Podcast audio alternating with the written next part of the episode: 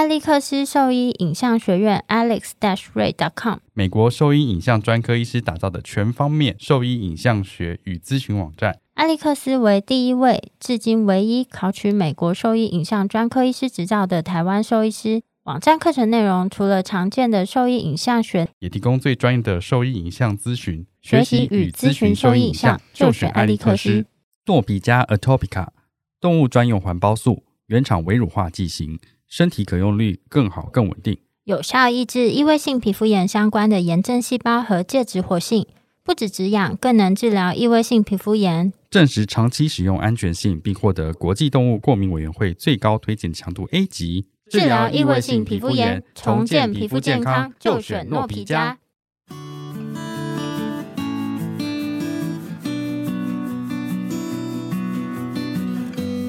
您现在收听的是超级好兽医的闲聊时间，我是兽医师萧慧珍。Wonder Vet Talk 去哪里了？您现在收听的是 Wonder Vet Talk 超级好兽医的闲聊时间，我是兽医师萧慧珍。我是兽医师林哲宇 Steven，在这边我们会用轻松谈论的方式，带给大家一些简单而正确的小动物相关资讯，也会和大家分享兽医师日常发生的有趣事情。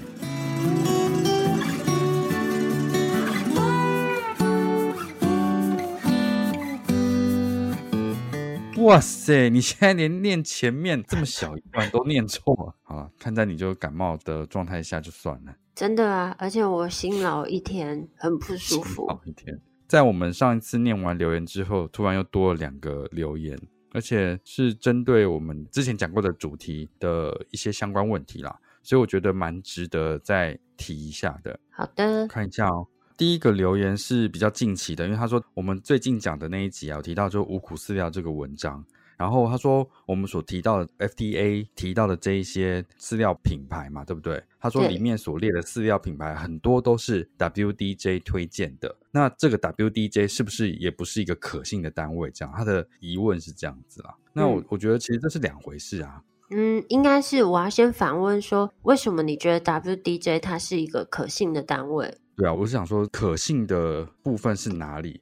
是说，搜寻 WDJ 中文的资讯就会告诉你说，哦，这是一个美国非常大的一个杂志，它是不接受厂商赞助，这些厂商都没有给他们钱去讲这些或者是做这些排名，所以好像是很公正的一件事情，去评比这些饲料。对，但我觉得就是对我来说比较像是一个，不管他是有没有收这个钱，他其实里面在评比这些东西的人，不可能是全部都是，例如说兽医的营养专科医师去做这件事情，因为我刚刚看了里面的那些专家的组成。因为它是一个杂志嘛，所以它很多里面的那些兽医师都是帮他出文章而已，就可能写像我们这样写一些卫教文，他就会把它列在专家里面。但里面去评比的这些人是不是有营养专科医师，其实这是不知道的事情。那他当然有设立他的一些标准，例如说他从那个什么这个饲料的内容物啊，它的例如说来源啊这些，我有点忘记了。他但是它里面有写出来，他的一些评比的标准啦。但这些就是我觉得跟个人的。喜好还是蛮像的，例如说，我不是美食家嘛，但是我会设定几个，例如说，我用色香味意型去评比这些店家的食物好了。那我也有我自己心中的标准啊，像我就不喜欢香菜嘛，所以香菜在里面就被我摒除掉。只要你加香菜，它就是一个烂的食物，或是这道菜就是烂的。我是一个蛮主观的一个评比方式，所以它这个也是一样。虽然它设立这些标准，但是就是依照他们的这个标准去评比这些食物，这样子。然后我这边是有查到，可能他是没有到这种根据他们喜好啦。这边我查到一个，我像是不是吐泥槽？好，我这边有查到他们评比的那个标准的话，第一个就是主要都还是在原物料，嗯、就是他们肉的呃来源是哪一些，嗯、然后他们的来源啊。它的香菜有可能是品质非常好的香菜，但我就是不喜欢嘛。没有，这个不在他们摒除的范围。然后另外的话，就是除了肉以外，就是如果其他的蛋白质来源是哪一些，它就要标示清楚。然后还有，他们是希望采用比较完整、没有经过加工的一些蔬果啊，然后或是一些谷物，你说原型食材这样子。对，原型食材。然后里面的话是不接受肉类副产品，但是其实之前我们内脏这一些是不是？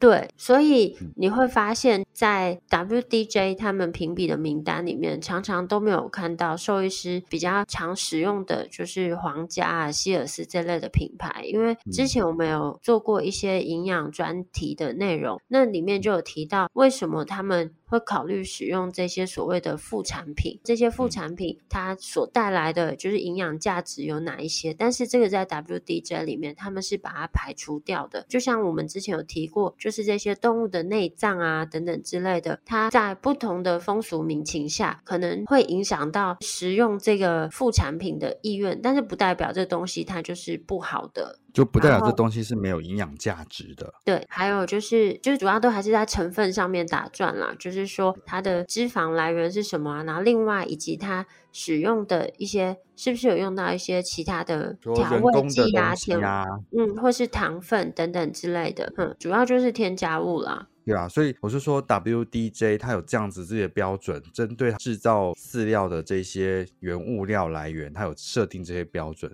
所以它的评比不代表这东西是不好的，它的原物料是好的啊。但是针对这个疾病或是跟疾病相关的知识是不足的，他也没有义务去做这件事情啊。所以这跟他是不是有公信力的这件事情是完全两回事啦。就他推荐的饲料品质是好的，但这个配方是不行的，这样子。嗯。另外，我有查到，他是写说他的那个评选标准也有他是不是比例均衡啊？可是我觉得比例均衡，就像你刚刚提到的，他这个比例到底是谁建议的，或是没有？他他、呃、的比例是，例如说他是 AAFCO 之类的，他只是说各个营养素的比例是对的，但是不代表你的这五谷饲料是合乎它的标准的，就是这个东西是比较后面被行销推出来的东西。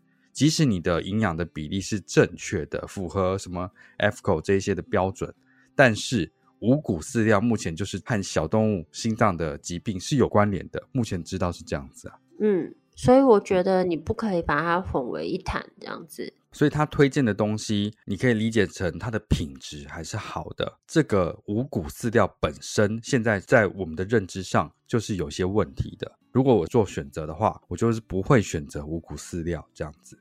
还有另外一个留言是说，他的狗狗做了 PanHip 的检测，两侧 DI 值一边是零点八九，一边是一，狗狗体重落在二十公斤上下，所以医生建议可以找会做 Tagopine Stabilization 的医师去进行治疗。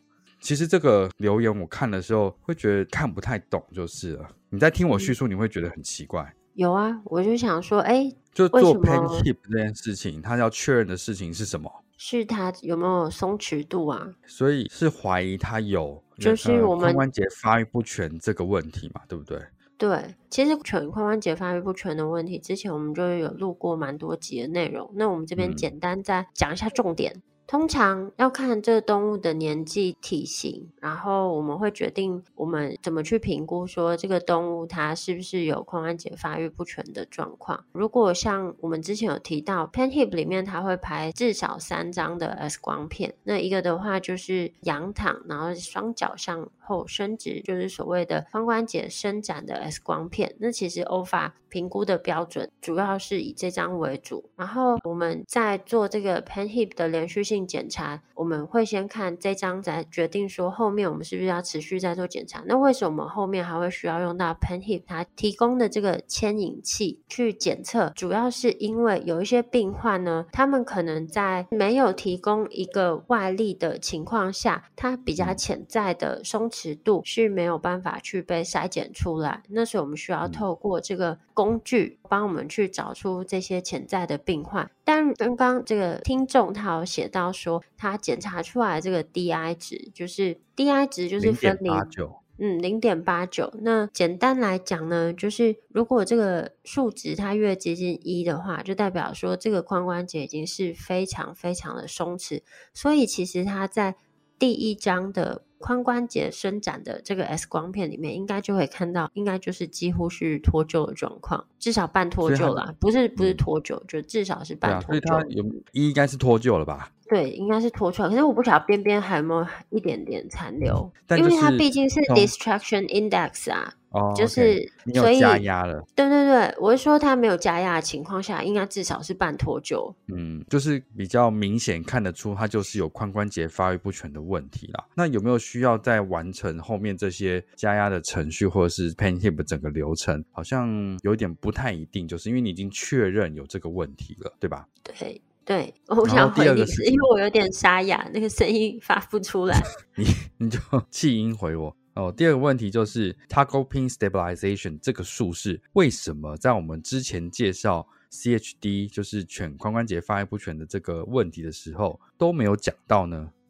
这个术式原则上比较常使用的适应症是创伤性的髋关节脱臼这件事情。创伤性的髋关节脱臼，我们在选择治疗方案的时候，首先非常重要的要确认一件事情，就是这个髋关节的结构是不是正常的？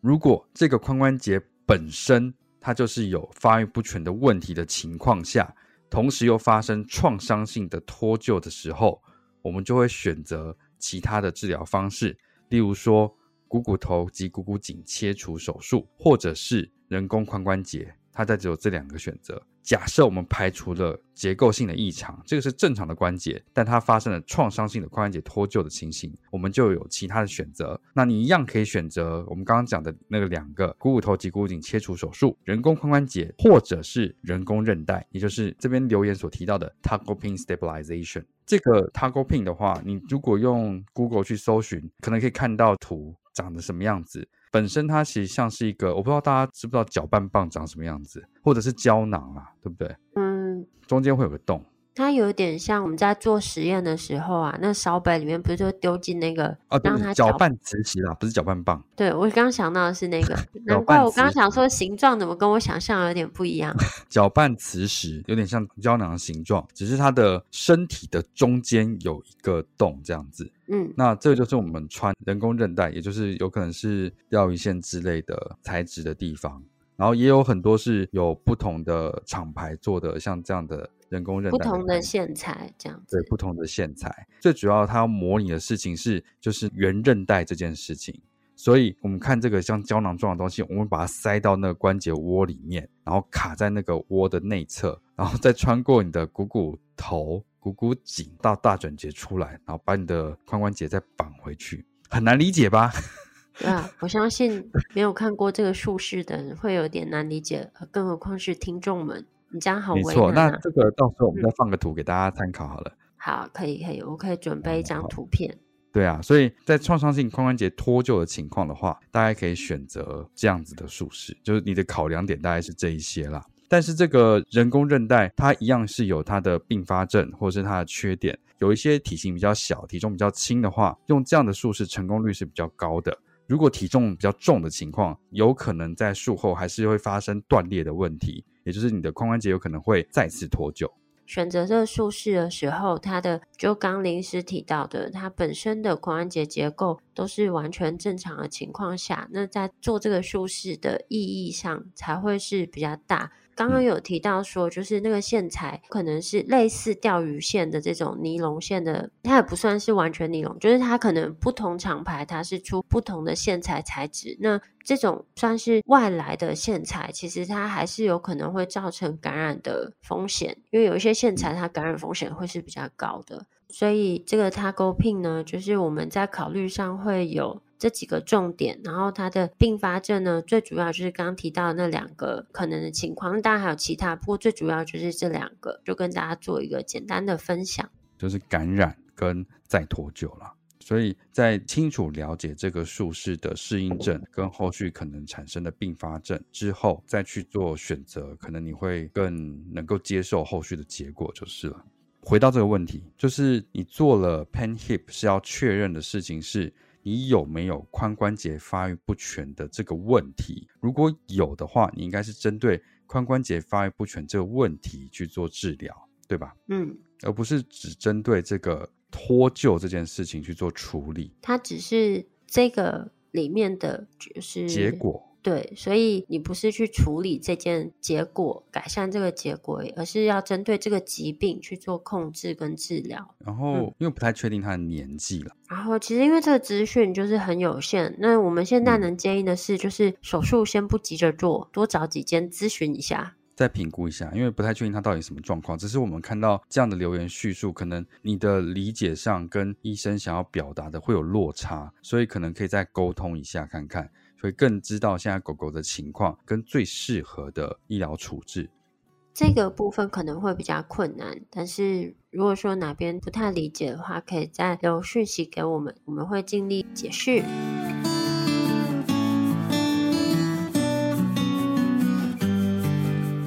我是最懂小动物口腔外科的专家蔡依金兽医师。你现在收听的是 Wonder Vet Talk 超级好兽医的闲聊时间，最专业的小动物知识 Podcast 频道。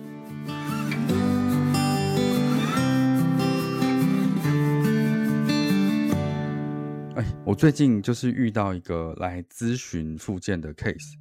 因为我们都要先填写那个基本资料嘛，在填写的时候就说狗狗是脊椎的问题瘫痪了，写年纪的时候发现它只有三个月大，然后想说怎么可能这么小？对啊，而且这个三个月大是已经做了手术完之后的一个月，也就是说它在两个月大的时候就做了这个手术，然后我来看说是什么品种，是小型犬哦。不是中大型犬，是小型犬去做这样子的脊椎手术，在我们认知里面，这是一个相当困难的手术。就我年纪这么小的话，麻醉跟技术上都是非常困难，而且带来带来就是有没有必要性？那就是有没有必要性？在询问的过程中，你猜他是怎么样受伤的？嗯，小型被别人踩到。对，直观好像说会是觉得好像被踩到，对不对？或是掉下来之类的。这是比较可能发生的事情，它其实是在沙发上被坐到。这个其实是我我觉得就是有点像你去逛卖场好了，很多时候那上面不是有那种那个金属的勾勾，有一面墙上面可能挂了很多东西，然后有金属的勾勾，你你理解那个场景吗？我不是很确定，然后你说就是就是那个，例如说文具行好了，它上面那个、嗯、那面墙是平的，然后会有很多，例如说像嗯，我知道就是那种勾勾，嗯、然后可以挂很多东西在上面，都是商品。嗯、有没有一个那个想法，就是很担心你的眼睛会被那个戳到这样子？嗯，就啊一跌倒，眼睛又戳到。我忘记这个有一个梗图还是什么，就是它有很多就是你幻想的可能发生的意外之类的。就是、那我跟你讲一个很夸张的意外，嗯、但就发生在我身上，就么就跟你刚刚这个有一点点关联性。就是你有时候会会幻想说发生这种意外，例如说你在吃冰棒突然跌倒，然后冰棒就刺到你的喉咙之类的。那我大学的时候就其实蛮喜欢，嗯、你知道，就是台中它就很多那种打击练习场。然后我大学的时候其实蛮喜欢去那个打击练习场里面打那个，对对对，我会去打那个棒球啊，或是慢速垒球这样子。嗯，但它其实也不是真的很慢速。然后我现在有一点点忘记，我那时候是打棒球还是慢速垒球的其中一个。然后棒球很难诶、欸，我之前去挥棒都是落空的，我们打不到球诶、欸。但你就是不要选球速那么快的，啊，他可以选球速慢点。六十都打不到。反正我大学的时候，其实以前都是很爱去这个地方。有一次呢，我的高中同学他们一对情侣，他们就开车来玩，然后我们就我就说，哎、欸，我一定要带你们去，这个台中这个超级便宜，我们就去那个水饺很好吃。它没有食物，它就是一个练习，里面还有一些什么游乐设施，投篮机啊，然后就是保龄球啊什么的。但主要就是打击练习，然后呢，你知道，就已经是我第 N 次去那个练习场，但是那一次呢，嗯、就是我就站在，他不是都会画一个框框吗？我就在那框框里面，就是要挥棒的时候，不知道在第几次挥棒的情况下，他、嗯、那个球发球机突然有异常，他直接打到我的脸，然后打断我的那个眼镜，然后打到我的鼻子，然后就流鼻血。你说球打人吗？对，球打到我。还是你敲到？不是，是球，因为他有摄影机，球就打到我，所以他故障。他故障，所以你有被那个眼镜划到吗？没有啊，可是他眼镜就整个断掉，还好我戴眼镜，不然我就、哦、不然就会直接打在你脸上。对啊，啊，还好我戴眼镜。嗯，可是不是戴眼镜才是危险吗？因为你如果镜片破掉的话，不是更危险？但是现在的镜片它会破掉，说它怎么碎开吗？我不知道哎、欸，不知道哎、欸，好像不会哈、嗯。对啊，应该是不会。我是没有把镜片弄碎过，哦、反正就是这种这么夸张的状况。然后反正当下那个练习场的人就有出面啊，然后他就说要不要先去挂个急诊啊，什么什么之类的。然后后来他没有吃水饺，没有，他们就说就是挂急诊，然后那个医疗费他们全出。可我后来就是也还好，但是我就是只有那副眼镜。然后我同学他们从台北到台中来，然后当天就顺便把我载回台北，然后隔天一大早日配新的眼镜，因为不然我就跟瞎。子一样、哦，对啊，就像这种。可是你在打的时候，你会幻想说被打到脸吗？不会啊，我从来不会。但是在那一次之后，你知道，除了去拿那个赔偿以外，我再也没有踏进过那个打击练习场，因为我就有阴影。你觉得站在旁边也会被球打到？对，没错。因为你怎么会想得到？我就站在一个，然后他们一开始，而且一开始大家都不相信我，他们就说你是不是自己挥棒？打到自己，然后就说怎么可能？不可能！然后就是有摄影机看到，就不是我，就是被那个球恶狠狠的直接打在我脸上。第一时间没有人同情我，他们还笑说怎么可能？哈哈哈！我想说靠，我都受伤了，而且我当下就变一个瞎子，很荒谬吧？但就发生了，蛮衰的，就是类似像这种，就是你可能在卖场的时候，你就会想到有，有这种可能的意外，但通常它发生率应该是很低的。然后我有想过，就这种小型犬是不是有可能被做到这件事情？没想到它是真的，就是被做到，而且那个瞬间是怎样？它就是那个狗狗平常在家里很活泼，它在地上跑来跑去，然后也会在沙发上跑来跑去。那个主人当然知道它在后面这样子乱跑嘛，对不对？他知道它在哪里哦，他就是起身拿个遥控器再坐回来，就坐到它了，就立刻坐到它了。本来以为是还好，没有什么问题，可是发现说他脚动不了，于是就去看了医生。医生就建议他要立刻动手术。那我觉得这个手术这件事情好像是没有不对，但是我觉得就像刚提到要有，就是他有很多的考量啊。对，因为我看了他的术前的 X 光片，他也是只拍 X 光片，就反正就两张嘛，所以确定它是一个压迫性，它是一个 compression 的那种椎体的受伤，因为位置其实原则上没有跑很远。但是他建议他做手术，我觉得这是一个，我是觉得如果是我的话，我可能不一定会想要去动它。原因是它是一个幼犬，还在生长，然后骨头这么软，它位置又没有跑很多的情况，你去做手术是不是一个真的有帮助的一件事情？我是有点存疑啦。嗯，我觉得主要是术前的评估，相对于我们做一些脊椎骨折的病患来讲，如果只有这样子的 X 光片。会稍微少了一点点，但也不，这也不是一个绝对的事情啊。只是我们习惯上，我们还是会再做更多一点的评估。然后第二个是，如果是一个才两个月龄的幼犬，这就是我们优先会想到它麻醉的风险相对是很大。尤其是你刚刚提到它是小型犬的幼犬嘛，那就超小一只啊。对，超小只。就是在脊椎固定它的技术上，纵然我们已经对这个手术的术式，然后或是我们操作这个手术算是蛮熟悉，我是不敢像你讲的这么臭屁了。但对于这个，对我们来讲，它它就是一个很大的挑战啊。就是是一个很大，我觉得是一个非常大的挑战。就尤其这么小，然后又是脊椎骨折，要去做这样的手术，我觉得是真的蛮挑战性的一件事情。所以我觉得在我心中，能够做到这个手术的人选，其实是可以数得出来的。我就很好奇他做了什么手术，然后术后只拍了一张侧面的 X 光片，我看都看不懂那到底在做什么，因为我看起来很像就是一根骨钉飘在他的 spinous，就是棘突上面这样子而已。那时候我在想说，因为只拍了一张，我不太确定他到底用什么东西。把它绑在那里，有可能是缝线，或者是最直观应该是 wire，就是钢丝这样子啦。因为那张 X 光片我实在是看不出来。然后在手术完之后的一个月，他是很急着要让主人把这个植物拆掉，这样子一直建议他赶快要回去拆，一定要拆掉这样，因为他是来这边评估复健的。但我在评估下来，我是觉得说我摸起来脊椎还是在正常的 alignment 上面啦。没有什么太明显疼痛不舒服，没有不稳定，组织没有任何刺激或者是积液，稳定性我觉得好像在触诊的时候也没有觉得有什么问题，所以我就建议他说，你可以先让骨科医师评估一下，看看是不是有必要这么急着把这植物拿掉这样子。我的评估是说，它有没有造成刺激感染不稳定之外，它有没有限制了这个椎体的生长啊？这是我考量的点。果不其然，X 光拍出来之后，大家可以知道说，这个东西是完全没有任何固定力的。因为它已经位移了，它位移了，然后所以那个那个骨钉跟它的外就是被卡在它的肌肉之间，其实它根本就没有。对对对，它就是放它就是在它软是吗？它就是放在它的软组织里面，目前是没有造成任何刺激的，所以也没有限制到它的骨头生长，所以也没有提供任何的稳定性，也就表示说它可以先放着没关系。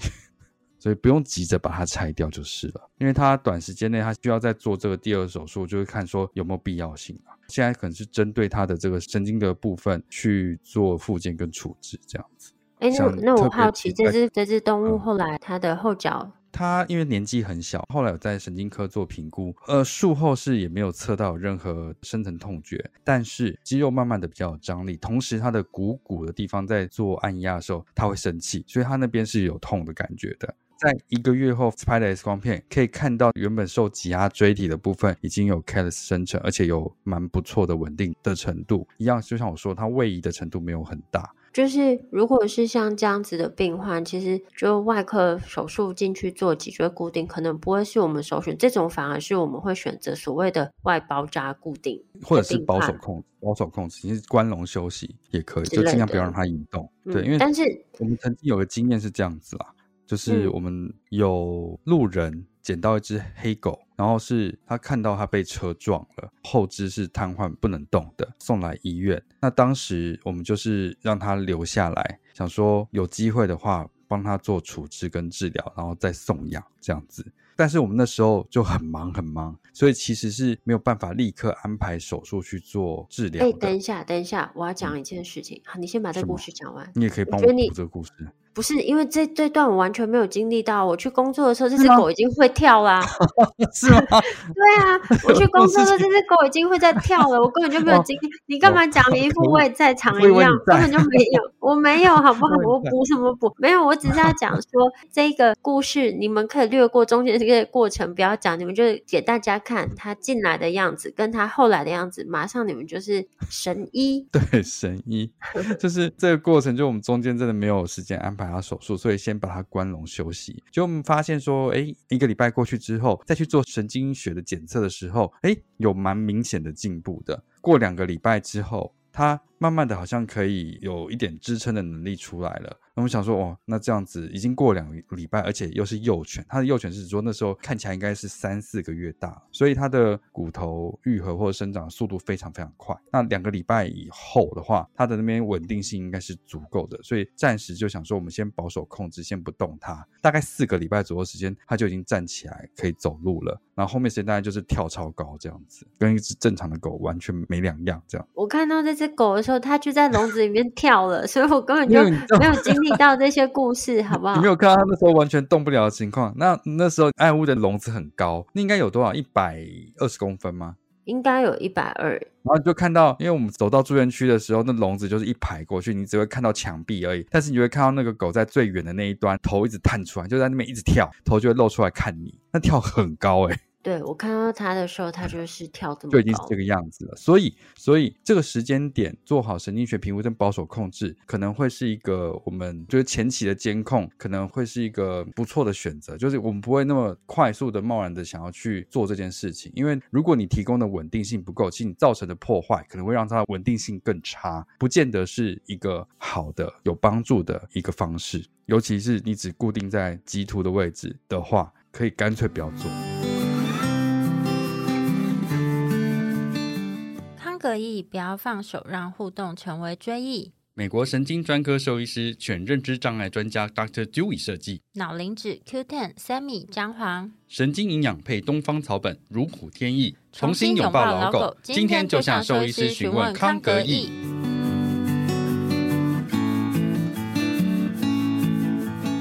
就是有时候作为一个外科的医师来说，什么时候不要做手术，反而是一个比较。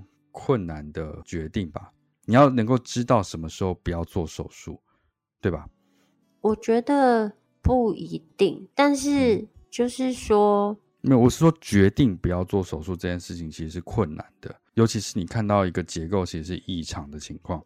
不是，我觉得不应该是这样想。我觉得应该是说，在年轻的时候，你会觉得好像我们做了某一些 fancy 的手术。当我们刚开始工作的时候。就是我们会，大家的心里会有一个憧憬，就是说，哎，我是不是做了哪些厉害的手术？就好像觉得达成某些成就这样子，心理上还是会觉得，哦，我做了一个很不错的手术，然后会觉得自己好像有进步或什么之类的。但是现在我会觉得，就更多的时候是我做这个手术的目的是什么，会比我完成或者做这个手术来得更重要。嗯，这不是原本在做手术的时候就是这个样子吗？对啊，但是在你刚出社会的时候，有些人不一定会考虑到这一点啊。我觉得，就是为了做手术而做手术这件事情本来就是不对的啊。对，就像有些情况是，你今天去学了 TPLO 的手术，不代表你现在下一个 case 每一个都要做 TPLO 手术。有些情况是不适合的，尤其是你还没有准备好的时候，不应该拿你的病患来练刀。最近兽医圈有感，没有啊，就是。不是，我觉得比较可怕的事情是，如果你可以在这个公开的 FB 粉丝团上面可以看到这些可怕的术后的影像，表示什么事？表示说做手术的这个医师认为这样是对的，这样是好的。那这是一个很可怕的事情，因为他连自己做错了什么都不知道，就是他不晓得这个手术的目的性是什么啊，他就觉得我完成了这个手术很棒棒，就、嗯、这没什么意义啊，就是你完成这手术根本就没有意义。其实我觉得最近看到这些事件啊，我的想法是，其实就有时候你很难单就一个病例去评断说这个医师他在当下做的决策是好还是不好，因为其实，在每个时间点，我相信大家都是尽可能的。就我自己啦，觉得人性本善嘛。那你当兽医就是你爱动物，我是这以这个出发点去思考。那不可能你做的决策都是永远都是正确，或是说，但是你在那时候做的那个决策，应该是你当下觉得是最好的。或是至少你觉得是对得起你自己的初衷，对得起你自己的良心。基本上，我们也也不希望去批评同业，因为我们根本就不是处在他那个的时间。对对对。然后我们的资讯相对也是没有那么充足。但是最近看到这个医院分享的病例啊，嗯、因为他也不是单一个病例，他就分享了非常多的病例。然后基本上它就不是单一事件啊，分享这些病例也都不是同一个术式，就是各个不同的术式，但几乎对，几乎每个术式都让人吐血。对啊，都是错误的。然后在下面写一些什么，呃，引用了哪一些？问题是，他连这个手术的目的是什么都搞不清楚，然后就一直展现，然后甚至他展现出来的术后 X 光片，我就不知道要说什么。不是我们个人有感而已啊，就是、我大家基本上，因为你就像我刚刚讲，嗯、每个人都因为挑这次挑出来的发起人已经不是我们自己了，不是我啊，也不是别人看到的，而且大家不是针对一个病例去去说，因为我们在这个圈圈里面已经看到，他已经有非常非常多病例，除了 PO 出来的那一些已经根本就看不下去以外，还有很多是根本没有被 PO 出来，不知道在干什么的病例。然后我就觉得，这就是他 PO 出来已经是他觉得好的了，但这个好的已经让我们觉得很可怕了，更何况是完全没有被放到台面上这一些，对啊，我就会觉得说看了很难过诶。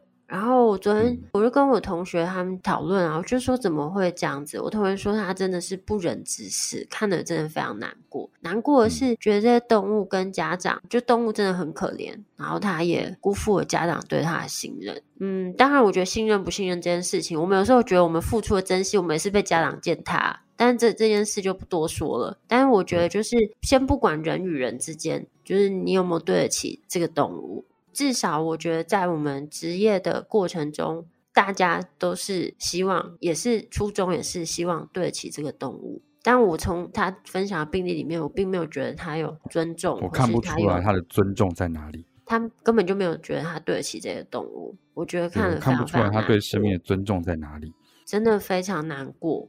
真的很糟糕，我觉得他就是不晓得他是没有剧名了，但是其实大家调查一下都会知道是谁。嗯嗯、反正我认为就是这也不是单一事件啦，就是你会做到抄袭这件事情，本来你你的行为或者品德其实就已经受到质疑了。那事实证明就是这个样子啊。突然觉得很难过。而且加上我今天这个感冒，声音听起来特别哀伤。我今天早上在跟那个柜台讲话的时候，他们就说：“萧医师，你怎么在哭？”然后我说：“不是，是我声音沙哑。”那你现在用这个声音讲个笑话来听听。